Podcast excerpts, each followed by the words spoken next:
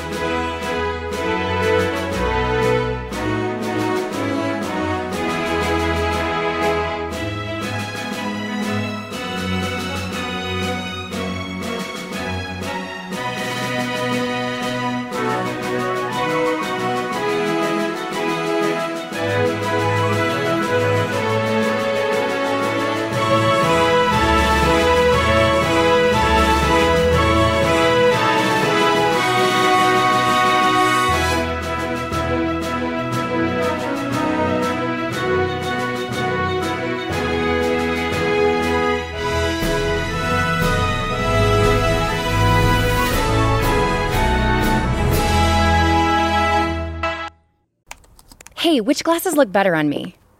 Oh, what's this? Zenny's 3D virtual try on. Pretty cool, right? Uh, I don't know about the purple cat eyes. I think they're fun. What about these tortoiseshell glasses? Or these rimless sunglasses? Oh, what about these clear frames? Wait, are those prices real? Do they have glasses for men? Yep, they also have affordable blue light glasses. Seriously? At those prices? Get them all. I like where this is going. Zenni.com, quality prescription glasses starting at 695. Este verano, si buscas productos que hidraten y que te den una piel firme sin gastar una fortuna, cuenta con Olay. Primero elimina las impurezas con el limpiador Olay Collagen Peptide 24 Cleanser. Después aplica el hidratante Olay Collagen Peptide 24 Moisturizer en el lindo frasco blanco. Es libre de fragancia y en solo dos semanas notarás una piel más firme. Prepárate a lucir tu mejor rostro. Ahora obtén 2 dólares de descuento en ambos productos. Encuéntralos en tu tienda más cercana y en olay.com.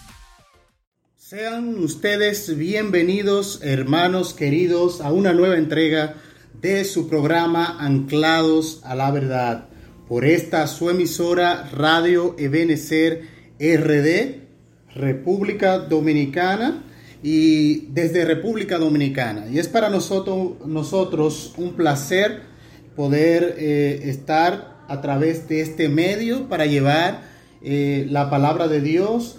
Eh, apoyándonos no en nuestras ideas, como decía el, el, saludo de entrada, sosteniendo la verdad en un mundo relativo y para sostener la verdad en un mundo relativo es necesario eh, tener una fuente fija de autoridad que nos permita con toda seguridad decir que algo es verdad absoluta.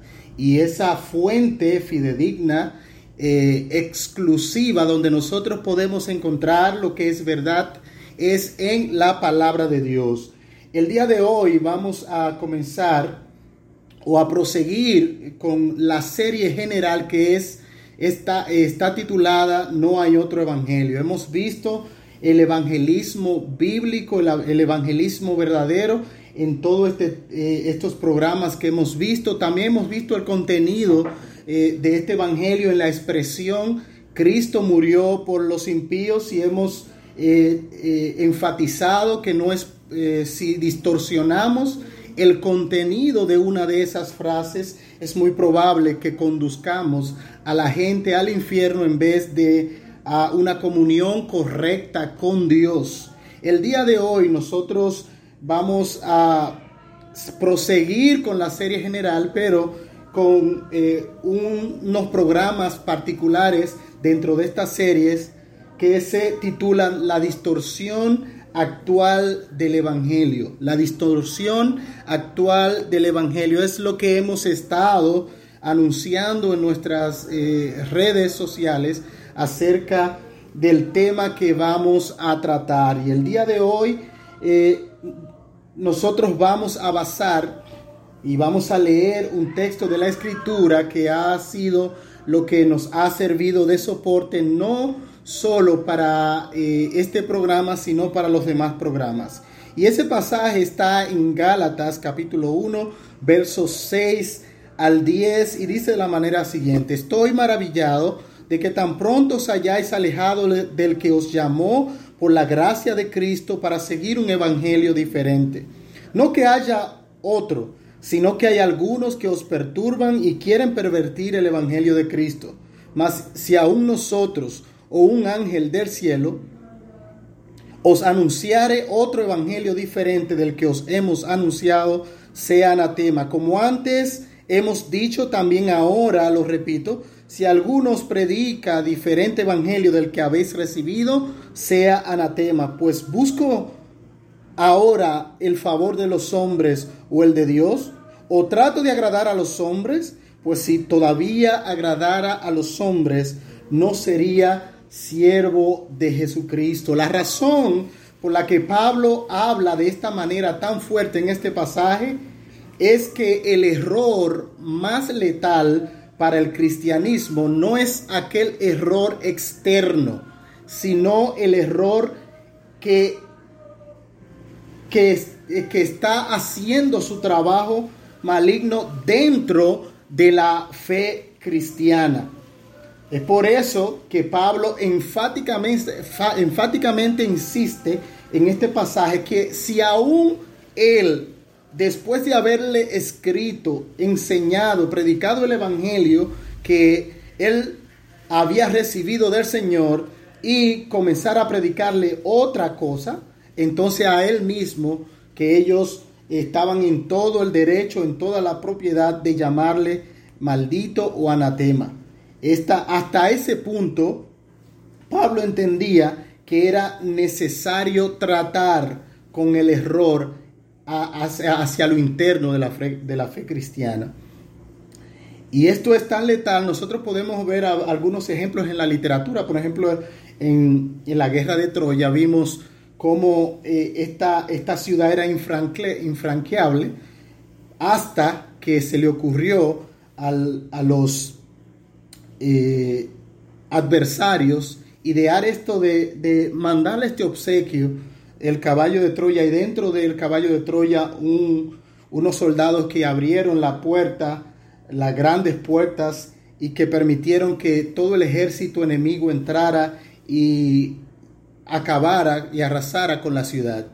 De la misma manera, eh, los emisarios más importantes de Satanás y de los, del enemigo de la justicia, del enemigo de Dios y de su pueblo, es más que perseguir a los creyentes, hacer presión externa para que el, o hacer presión externa para que el cristianismo se adapte a lo, a lo que enseña el mundo, el trabajo más eh, certero que hace Satanás es precisamente introducir el error dentro de la fe cristiana de manera que eh, el cristianismo, como Pablo dice en este pasaje, sea distorsionado, sea eh, maleado, de manera que el evangelio que salva, el evangelio que dice el apóstol Pablo, que hemos mencionado varias veces en este programa, que es poder de Dios para salvación, se torne deficiente y al final la gente se autoengañada pensando que va a, que tiene una comunión correcta con el Padre, sin embargo tiene una, un boleto de ida al infierno sin que se esté dando cuenta. Pero nosotros eh, tratamos de ser todos los responsables y eh, es la conducta de todo siervo fiel del Señor, no solamente de, de, nosotros, sino de muchos que conocemos, es precisamente a, ir a la ley y al testimonio, a lo que dice la Escritura. Eh, quiero hacer, antes de entrar en materia, dos recomendaciones de libros que eh, amplían este tema y que nos han servido de soporte para eh, y nos servirán de soporte para esta serie de programas respecto a No hay otro evangelio y específicamente para este eh, que iniciamos el día de hoy. Estos dos libros está por un lado el Evangelio según Jesucristo del pastor John MacArthur y el segundo es ¿Quién eres tú para juzgar? de Edwin Luxer. Edwin Luxer. Estos dos libros son buenísimos para tratar, para ampliar eh, lo que ustedes van a escuchar en este programa. Habiendo dado, esta recomendación, eh, hacemos la pregunta, ¿cuál es la distorsión actual del Evangelio dentro de las filas del cristianismo, eh, del cristianismo protestante? De la actualidad. Repito, ¿cuál es la distorsión actual del Evangelio dentro de las filas del cristianismo protestante de la actualidad? Eh, una de las cosas que es común en la presentación del Evangelio de hoy es el uso de algunas frases que para nosotros eh, la hemos escuchado tanto que para muchos de nosotros son parte esencial del Evangelio. Y eso no ha sido porque hemos ido a la escritura a ver y a confirmar que son ciertas, sino simplemente porque comenzó en un momento de la historia a enseñarse y se repitió una y otra vez hasta el punto que creemos que son verdaderas, que es lo que enseña la escritura. Y me imagino que muchos de ustedes la van a identificar. Yo espero en este programa, en los próximos, poder demostrar con las escrituras que no son el Evangelio, que son falsas. Digo esto porque esas frases son vacas sagradas. Y es muy posible que alguno escuche diciendo que esto no es bíblico y piense que se está diciendo alguna herejía ajena a la escritura. Sin embargo, sin embargo, nosotros vamos en todos estos programas de manera abundante citar, no en este solamente, sino en todos los programas que hagamos bajo la serie No hay otro evangelio, vamos a citar extensamente al Señor Jesucristo y ver qué es lo que Él considera evangelio. Y después vamos a ir a los apóstoles a ver qué los apóstoles consideran que es evangelio. No tanto nosotros poner en la Biblia lo que creemos del evangelio, porque lo recibimos de manera tradicional por aquellos que no nos lo enseñaron, sino extraer del mismo autor, del mismo evangelio viviente, Cristo, y aquellos que Cristo por medio de su Espíritu inspiró para probar si estas frases contienen verdaderamente el Evangelio, son una distorsión de este. Así que no me crucifique alguno de ustedes antes de tiempo, sino que por favor siga los programas y veamos por la escritura si es cierto lo que argumentamos respecto a esta frase. Una de ellas es acepta a Cristo como tu Salvador personal. Es una frase muy famosa. Acepta a Cristo como tu Salvador personal. Una de las razones por las que creemos que no es eh, cierta esta frase es porque no la encontramos en la escritura ni explícita porque alguien puede decir, sí, no está explícitamente, pero implícita sí. No, no está ni explícita ni implícitamente. Y eso lo vamos a probar. La otra frase, pide a Jesús que entre en tu corazón. Pide a Jesús, eso se oye hermoso. Pero, ¿qué tiene de malo esa frase? Que no se encuentra en la escritura ni explícita ni implícitamente. Invita a Cristo a entrar en tu vida. La otra es, toma tu decisión por Cristo. Y esa es muy común. Yo eh, estuve en círculos donde eso era, en círculos evangélicos, donde eso es muy común. Decir, eh, haz tu decisión por Cristo. Puede que nosotros estemos acostumbrados a oír estas frases que hasta muchos de ustedes, como decía, se pueda sorprender al ver que yo estoy argumentando de que no son de ninguna manera bíblicas, sino que son, estas palabras son producto de un evangelio diluido.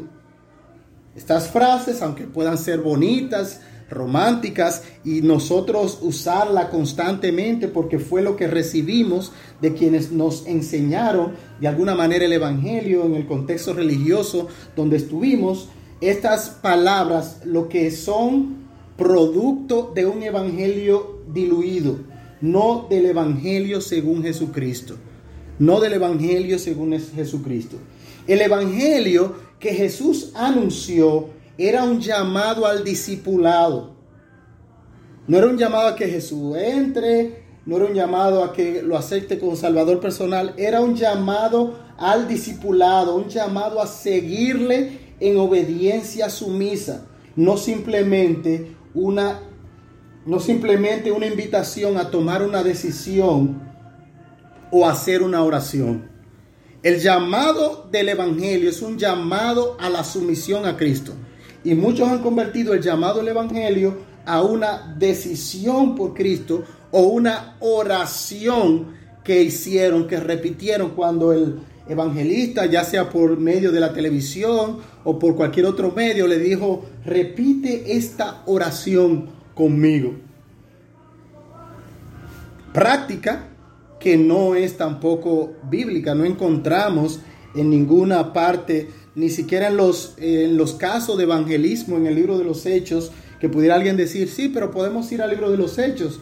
Y aunque el libro de los hechos no es normativo, sí contiene algunas prácticas evangelísticas y una de las cosas que nosotros no vemos es esta práctica de hacer una oración que el pecador debe repetir para que él pueda convertirse. Eso no es una práctica, pero muchos reducen la salvación o la invitación del evangelio simplemente al hecho de o una tomar una decisión por Cristo o hacer una oración.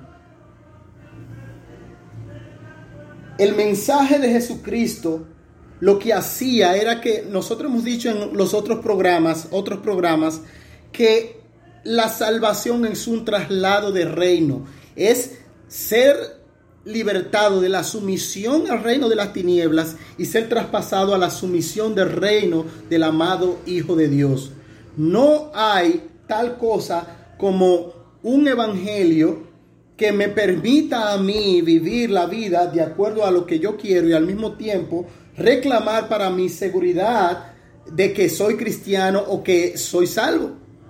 Porque es un traspaso de reino y lo que identifica a los pecadores, o sea, a los que viven bajo el reino de las tinieblas, es que actúan como actúan los que están bajo el reino de las tinieblas. Es decir, buscan las cosas del mundo y viven según el pecado, la la, la, naturaleza pecaminosa, entonces ahora que somos trasladados al reino del amado Hijo de Dios, lo que evidencia que somos realmente cristianos y que pertenecemos a ese reino es que vivimos de la misma manera que viven aquellos que están bajo este reino.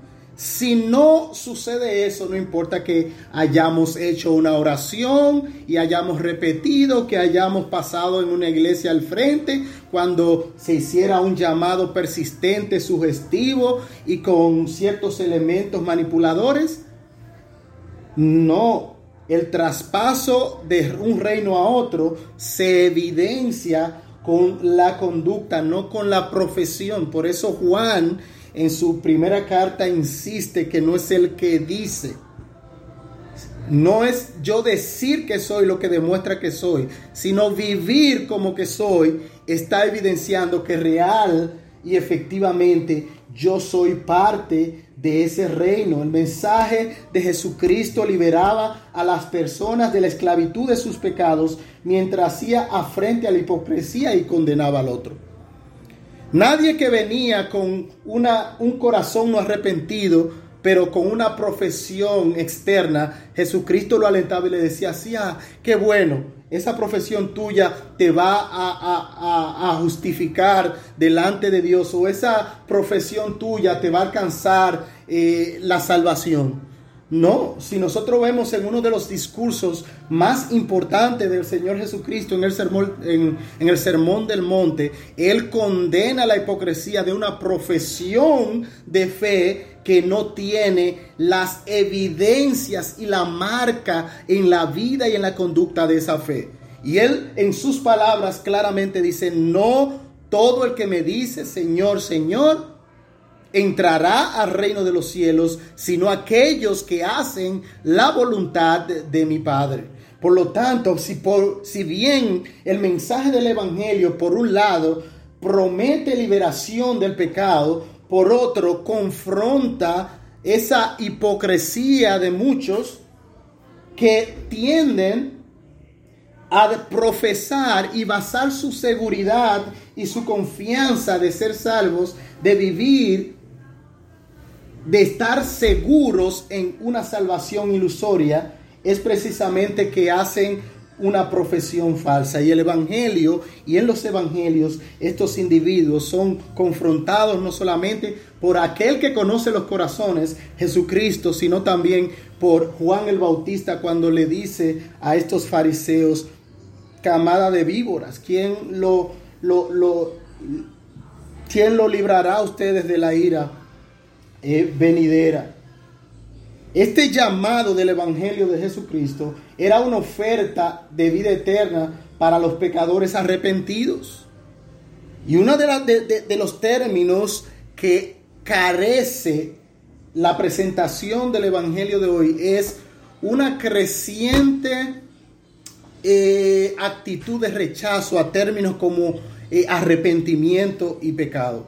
Y cuando esto se menciona, por ejemplo, arrepentimiento, son vaciados de su contenido bíblico porque solamente son interpretados como un cambio de mente, es decir, que yo no creía no asentía intelectualmente algunos hechos, pero que ahora asiento ese conjunto de hechos. Es decir, no hay cambio ninguno en mi vida porque no ha habido un cambio de dirección que es realmente a lo que apunta el arrepentimiento, un cambio de intereses, de propósito, de dirección, sino que es simplemente reformar, cambiar una información por otra información. Y ya con ese cambio intelectual de pensamiento, de información, se asume que eso es un arrepentimiento. Pero lo que muestra la escritura no es que eso sea verdadero arrepentimiento.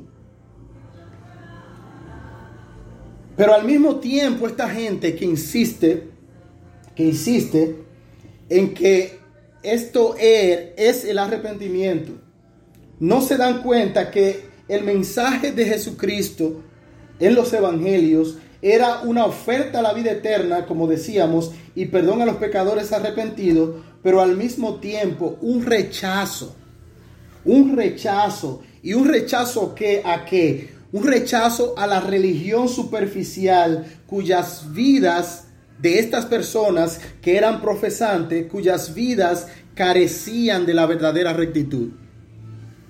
Jesús, este evangelio advierte y el mismo Jesús advirtió a los pecadores o que debían arrepentirse de sus pecados y abrazar la justicia de Dios o que perecerían irremisiblemente en sus pecados.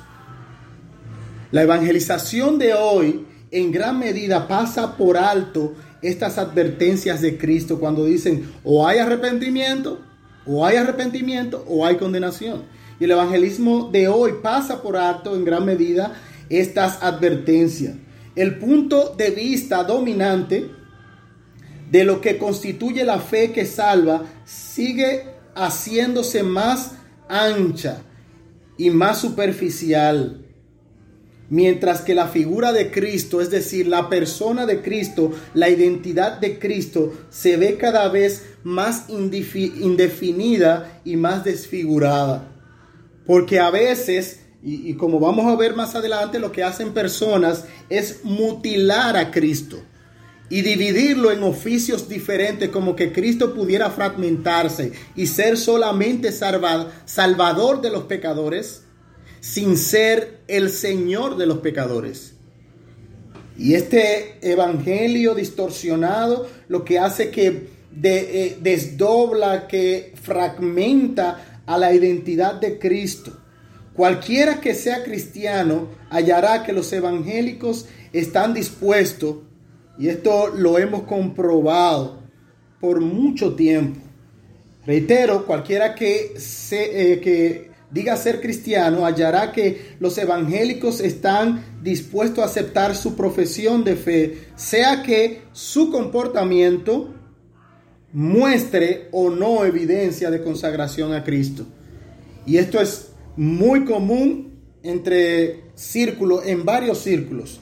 En círculos eh, carismáticos, pero en círculos no carismáticos.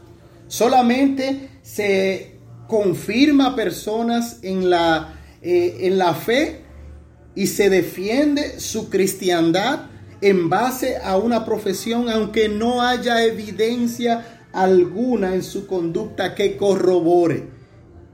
Y dejamos atrás aquellas eh, grandes declaraciones del Señor Jesucristo cuando decía, por sus frutos lo conoceréis. Por sus frutos lo conoceréis. Y a veces hacen que eh, de alguna manera, eh, digo yo, mágica o extravagante, transforman el fruto malo en fruto. Y más que decir en fruto, dicen que no es importante el fruto para nosotros poder determinar si estamos en la fe realmente, sino que la profesión basta para que ellos puedan asegurarse en la fe.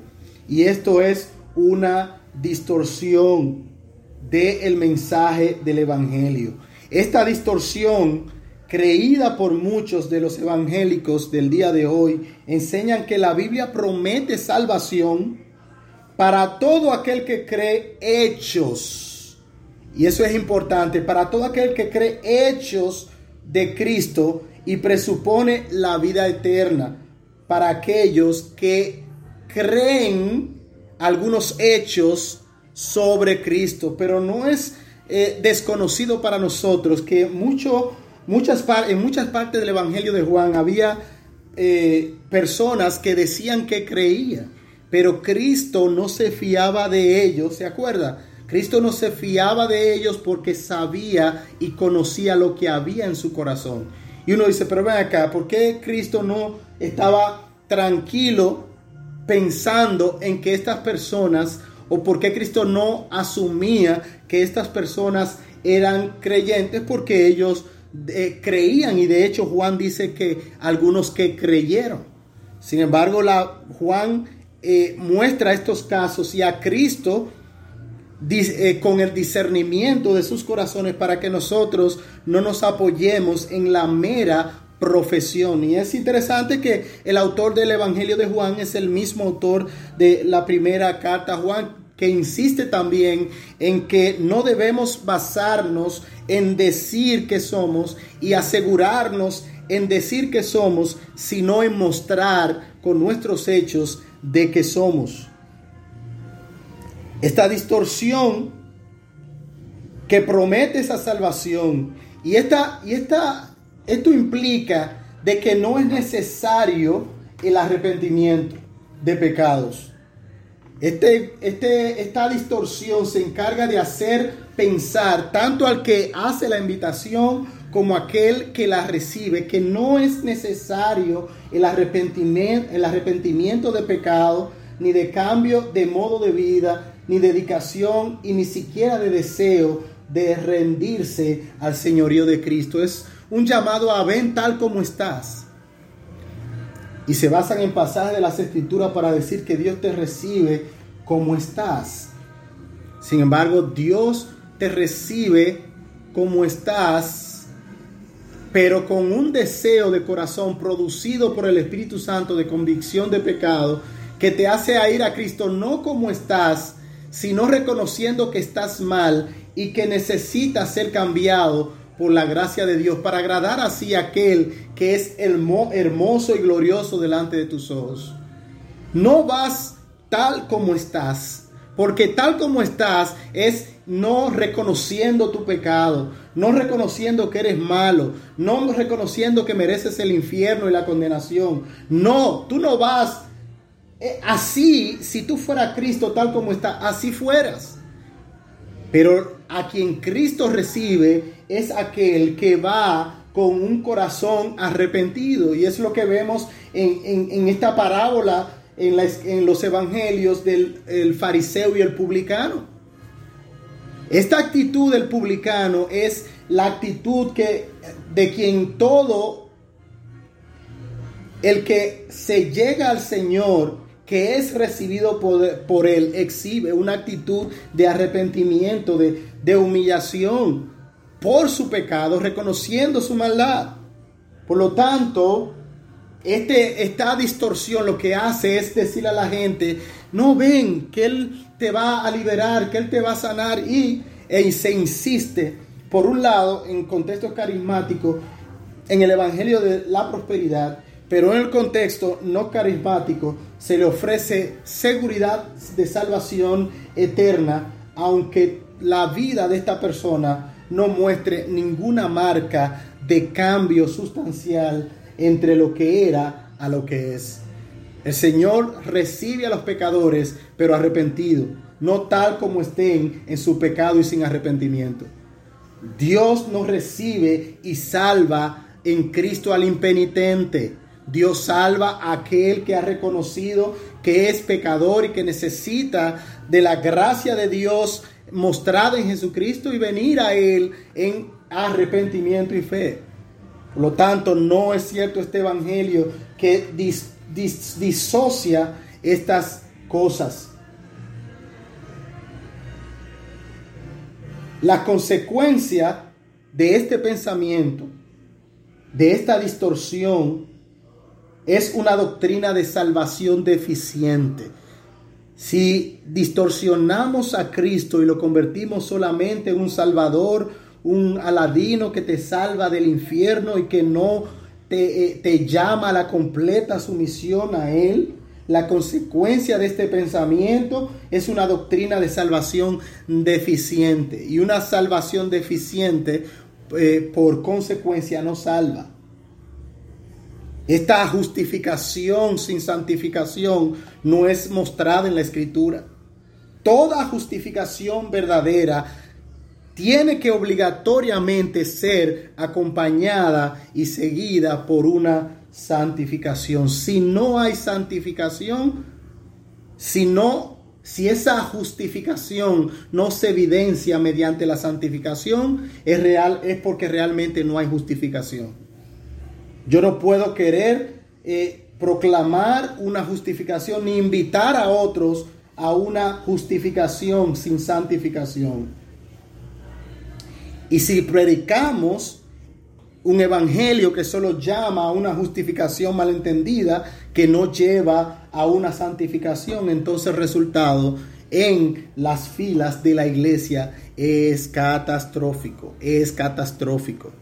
Y personalmente hemos tenido la oportunidad de poder tratar con algunas personas eh, años atrás, mientras estábamos en un contexto donde esta distorsión era la norma, es precisamente que el pecado se comete sin ningún remordimiento y sin ningún problema. La gente sigue su vida normal como que nada ha pasado porque al final su cristiandad no depende, no se muestra por su comportamiento, sino por su profesión. Hemos visto personas que han hecho sin número de compromisos económicos, de deudas, y no han respondido y han evadido voluntariamente el cumplir con la palabra empeñada. Sin embargo, hacen esto como una práctica, no es que cayeron en un momento como puede caer cualquier persona, sino que es un modus vivendi. Sin embargo, no solamente no es no solamente no es confrontada para que se examine a ver si está en la fe, que sino que ni siquiera llega esta situación a, disciplina eclesiástica.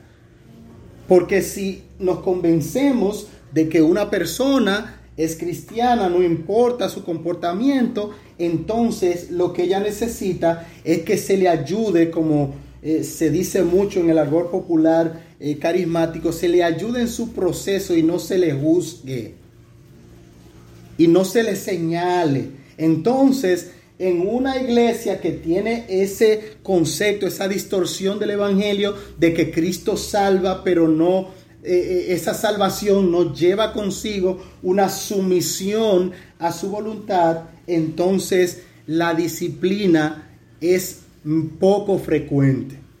La disciplina es poco frecuente, selectiva, a este sí, porque no me agrada y a aquel no no es determinada por lo, que la Biblia dice, sino es determinada por lo que los caprichos de que la las personas que lideran se le ocurra en el momento y no por las razones bíblicas en la palabra de Dios. Recuerdo también haber lidiado con personas que habían incurrido en, algunos eh, pecados eh, que tenían que ver con pecados sexuales y una de las, eh, de las cosas que yo trataba de ver en ellos era ese dolor producido por un corazón sensible a la voluntad de Dios.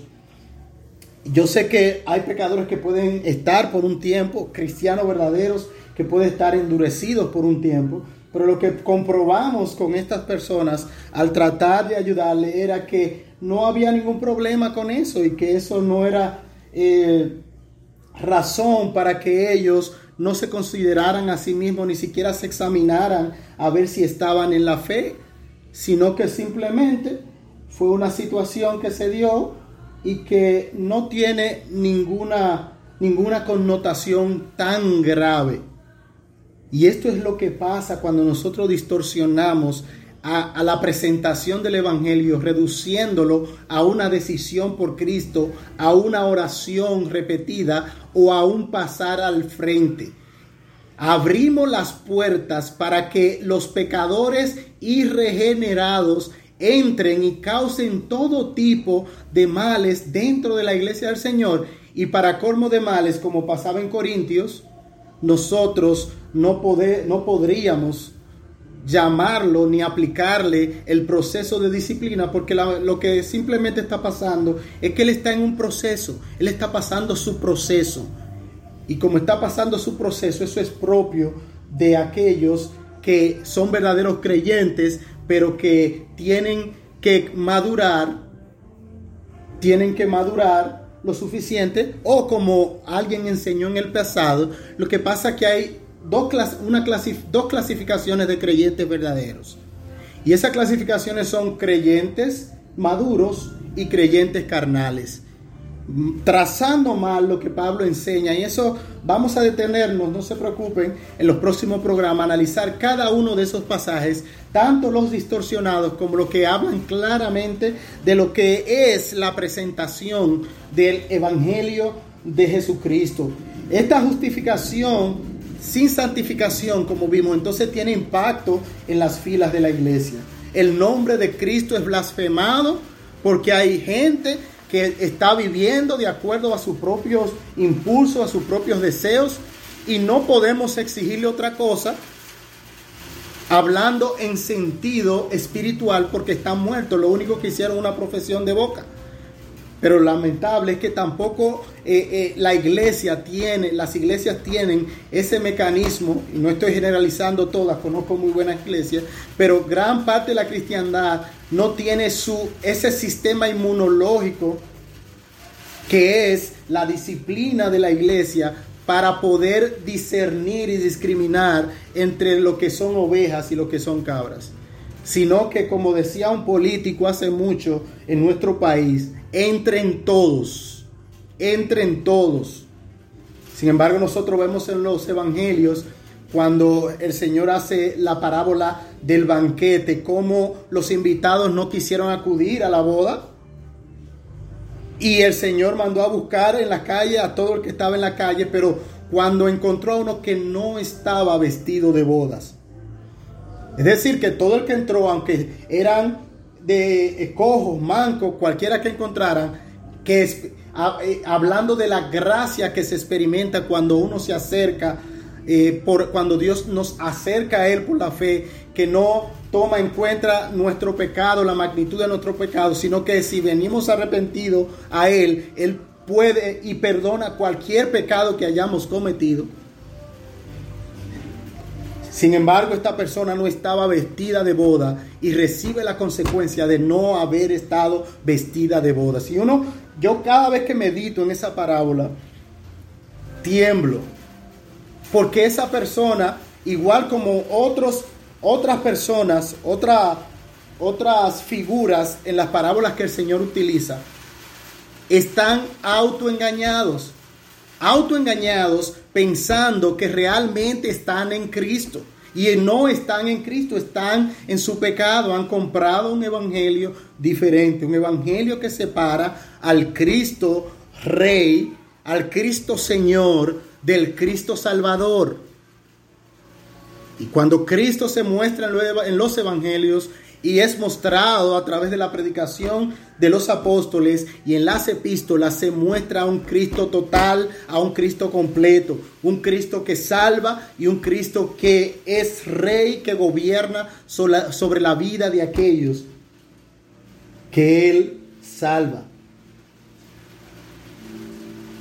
La comunidad de creyentes profesantes está poblada y estas son las consecuencias de predicar, de llamar y de enseñar este evangelio distorsionado de que Cristo puede ser Salvador sin ser Señor de nuestra vida y que ser Señor de nuestra vida es algo subsecuente que puede o no puede darse en la vida de una persona verdaderamente cristiana y que no debe, no puede eh, o no necesariamente, perdón, debe mostrarse la evidencia, estas evidencias en la vida de esta persona.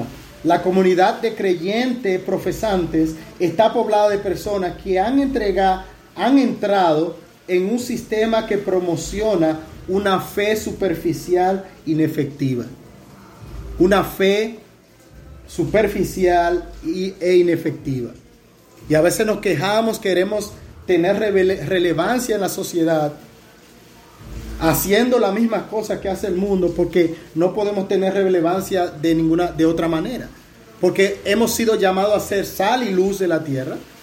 Y como nuestra sal y luz está insípida, porque hemos predicado un evangelio deficiente, entonces ahora tenemos que usar los mismos elementos mundanos para poder eh, alcanzar relevancia ante el mundo. Y eso se debe a que la vida de, de, sal y luz que debemos nosotros vivir, entonces es deficiente porque hay muchos en la cristiandad de hoy, protestante, que están engañados y están en sus pecados. Y eso debido a la predicación de un Cristo deficiente y por lo tanto de un evangelio deficiente. Y basar la realidad de la fe de alguien solamente en una profesión de labios, sin importar si en su vida hay cambios. Muchos creen sinceramente que son salvos. Muchos creen sinceramente que son salvos, pero son completamente estériles en cuanto a los frutos que muestran.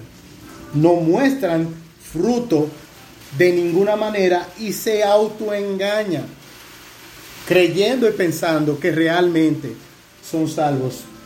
Yo siempre me acuerdo cuando eh, estamos hablando de este tema, de un estudiante, eh, y lo he dicho en otros programas, pero eso me impactó tanto que yo nunca, me, eh, cuando se aborda este tema, se me olvida. Y fue un estudiante que tenía una vida inmoral y desordenada y iba a hacer algo que lo iba a herir. es decir, había un grupo de, de butacas amontonadas, él iba a la de abajo y es posible que cuando la lara, todo ese montón de butacas le cayera encima y lo, lo, aplastara o le hiciera algo. Al ver esta acción, yo le dije, no, mijo, no, no saques esa silla de ahí porque te puede caer la otra encima. Y una persona que había visitado una iglesia eh, que tiene este tipo de creencia, de una fe, de una profesión de fe externa, sin una manera de vida que confirme que vindique, que justifique esa profesión, dijo, no se preocupe profesor, que él está pago, él es salvo. Y eso me llamó a, cierta preocupación. Y yo comencé a hablar con la persona y le digo, ¿por qué tú dices que esta persona es salvo? Bueno, porque la Biblia dice que somos salvos por la fe y no por obras. Y él hizo en una iglesia, me dijo el nombre, la iglesia tal, que está en el lugar tal, él hizo profesión de fe, por lo tanto, él está pago. No importa lo que haga por esa profesión, si él se muere, él está salvo. Yo le dije, ¿es verdad? Oh, y eso es lo que enseñan en esa iglesia, me dijo el joven. Sí, eso es lo que nos han enseñado. Yo le di tres tres declaraciones.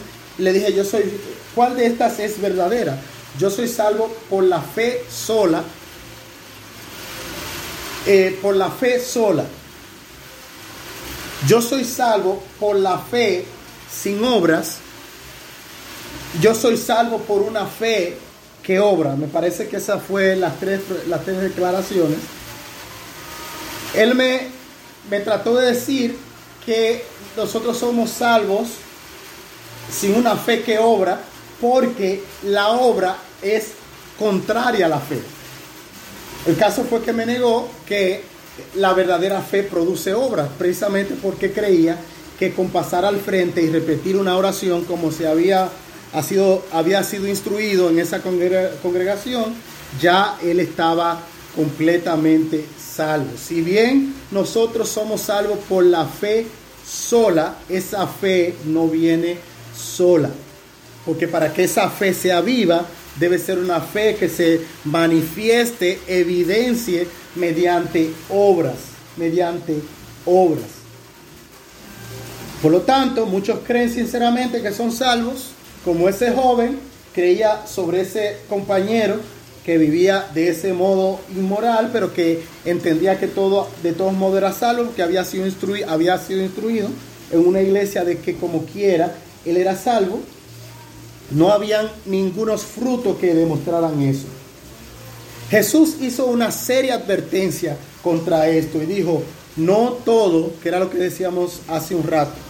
¿Cuál fue la advertencia de Cristo? No todo. Y si, nosotros no encontramos una declaración más clara en el Nuevo Testamento, que vamos a encontrar otras declaraciones como esta, pero si no queremos buscar nada más en el Nuevo Testamento, quedémonos con esta declaración del mismo Cristo, a ver si ese muchacho tenía razón, o si esa iglesia que estaba enseñando eso, o si lo enseña, no sé, tenía razón.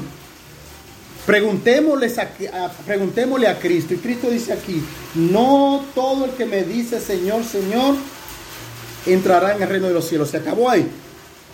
No, Cristo dice, ¿quién entonces entrará en el reino de los cielos? Y dice, sino el que hace la voluntad de mi Padre que está en los cielos. Es decir, que no es la profesión, sino, es, sino que son las obras que son evidencia, no son lo que salva, sino lo que muestran esa salvación, son el hacer la voluntad de mi Padre. Por lo tanto, no es cierto, como decía esa, dice esa iglesia o decía, no es cierto lo que decía ese estudiante, pero tampoco es cierto lo que dice esta distorsión de que tú puedes recibir a Cristo como Salvador y no como Señor. Y como ellos dicen que la salvación por señorío es una salvación por obras. Entonces vamos a atribuirle al mismo Cristo que está enseñando contrario a lo que él mismo inspiró a los apóstoles a decir. Él mismo está diciendo, no es el que me dice Señor, Señor, sino el que hace la voluntad de mi Padre.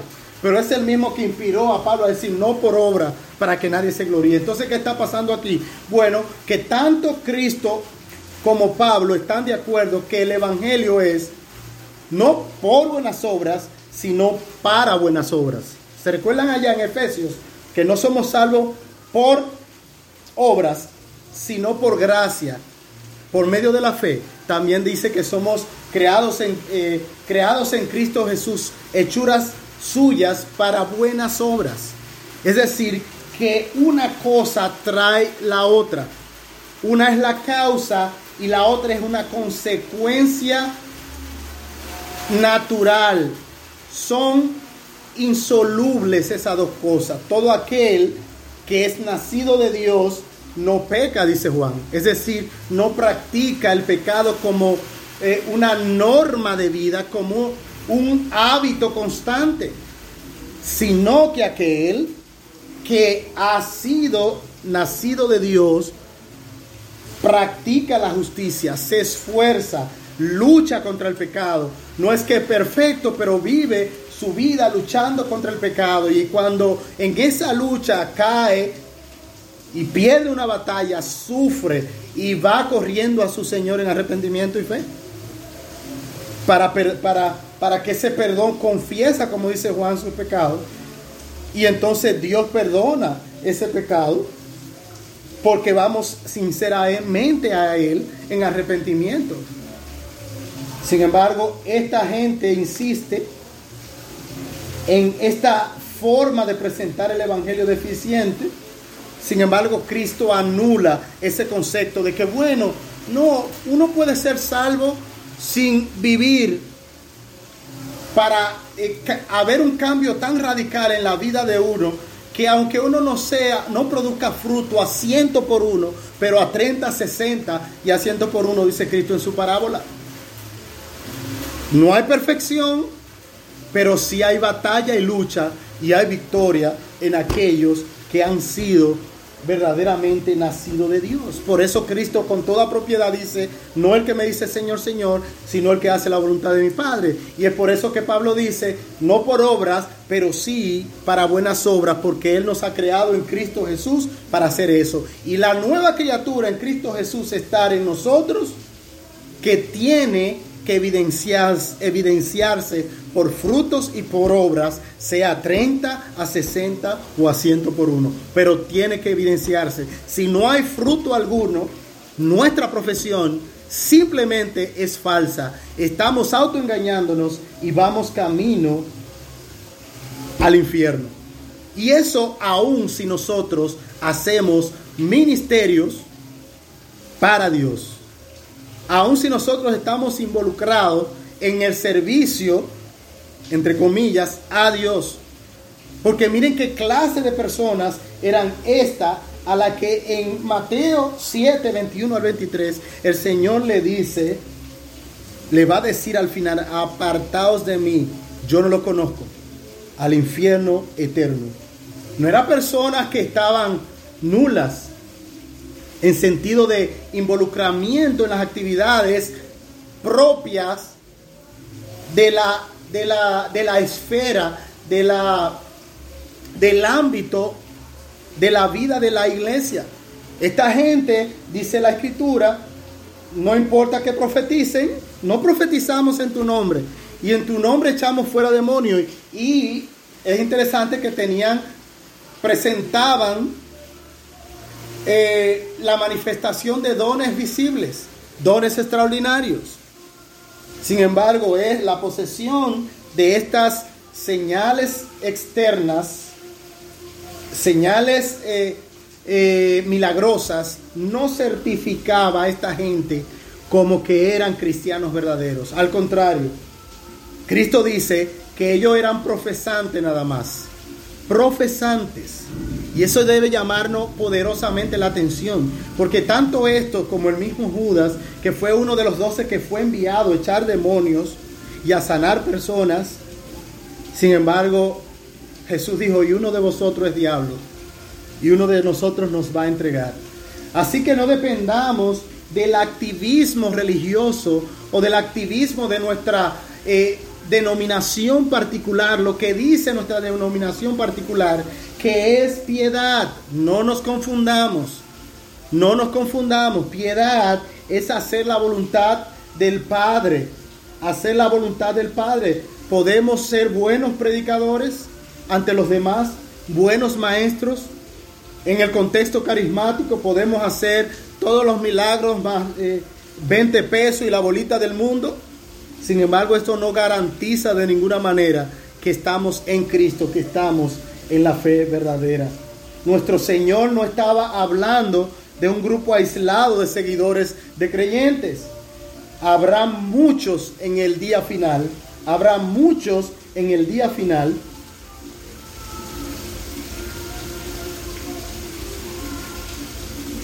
que se presentarán ante Él y quedarán asombrados al saber que no están incluidos en el reino de Dios. Me temo, y eso dice un autor, me temo que multitudes que ahora llenan los bancos de la iglesia, dice uno de los autores de los libros en la recomendación de libros, dice, me temo que multitudes que ahora llenan los bancos de las iglesias en la corriente principal del movimiento evangélico se encontrarán entre los rechazados por no haber, por no hacer la voluntad de Dios. Y usted dirá, esto sí es fuerte, esa persona si habla con fuerza. Bueno, el Señor Jesucristo lo dice claro en el pasaje que hemos eh, señalado de Mateo es lo que está haciendo solamente un eco de nuestro Señor Jesucristo. Así que no es... ¿Cuál es la palabra que no, nos quedaremos en el día de hoy para esperar el próximo programa el sábado respecto a esta distorsión que del evangelicalismo actual donde eh, podemos recibir al Señor como Salvador pero no como Señor? Que podemos ser librados del infierno y no evidenciar en nuestra salvación con, nuestros, con nuestra conducta, una conducta de amor profundo y de obediencia a Dios. ¿Con cuáles palabras podemos quedarnos de nuestro Señor para decir, esto es falso, esto es mentira? Y arrepentirnos si hemos creído esta falsedad. Y si estamos creyendo en el Evangelio correcto, analizarnos nosotros mismos, no sea que nos engañemos diciendo nosotros tenemos el Evangelio correcto y al mismo tiempo ser de aquellos que somos solamente profesantes y vamos al camino al infierno. Dos frases del Señor. La primera es, no todo el que me dice Señor, Señor, entrará al reino de los cielos, sino lo que hace la voluntad de mi Padre. Y la otra frase, la del Señor, cuando dice, si me amáis, si me amáis, guardad mis mandamientos. La evidencia de un corazón que ama a Dios, que ha sido transformado por la gracia de Dios, no es que vive para sí mismo. No es que es cristiano carnal sin fruto. No, es uno que lucha y lucha y lucha por agradar a su Señor. Y todos los días se arrepiente y pide de la gracia de Dios para poder vivir como a Él le agrada. Que el Señor nos conceda en su gracia examinarnos con cuidado, no a la luz de lo que se nos ha enseñado, sino a la luz de lo que la Escritura enseña, de lo que el mismo Señor dice y a la luz de lo que los autores inspirados por la palabra de Dios han dicho. Hasta aquí nuestro programa de hoy. La próxima semana continuaremos con la segunda parte de este programa que se titula La distorsión actual del Evangelio. Así que será hasta la próxima. Muchas gracias por su sintonía al programa del el día de hoy. Dios les bendiga.